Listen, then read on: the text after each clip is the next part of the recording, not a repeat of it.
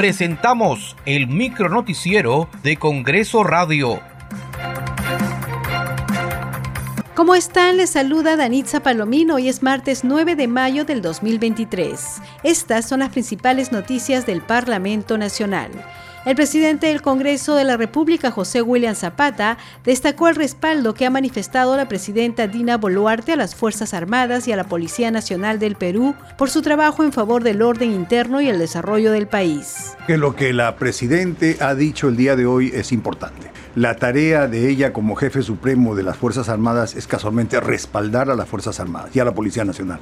Entonces ella es la líder o lideresa de las Fuerzas Armadas, de las instituciones tutelares y, no hay nada mejor que el líder sea quien respalde a su fuerza. Si no, no funcionan una serie de principios que están muy por dentro de las Fuerzas Armadas. Y es muy bueno por la posición que tiene ella, por la autoridad que lleva y las responsabilidades que tiene el Ejecutivo y en el sentido de, de quien dirige el gobierno y también las tareas que tienen las instituciones, en este caso las Fuerzas Armadas y la Policía Nacional.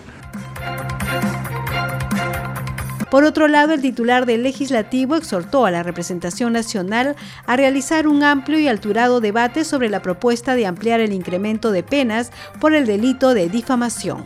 Esto ya pasó la primera votación, y yo eh, espero que en la segunda votación haya un amplio debate, porque lo amerita así este proyecto de ley y pueda llegarse a, arribar a lo que corresponde.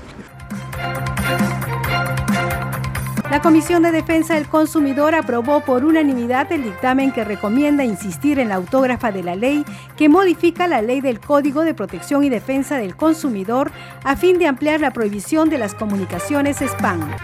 En ese sentido, lo que busca con este proyecto de ley es justamente regular que aquellas llamadas que se generan de repente por eh, los cibermercados, el telemercadeo que normalmente suele haber mediante los call centers, eh, al menos pidan a nosotros los ciudadanos la autorización. El Pleno del Congreso sesionará el miércoles 10 a las 3 de la tarde y el jueves 11 de mayo a las 9 de la mañana. Muchas gracias por acompañarnos en esta edición. Nos reencontramos mañana. Hasta aquí el micronoticiero de Congreso Radio, una producción de la Oficina de Comunicaciones del Congreso de la República.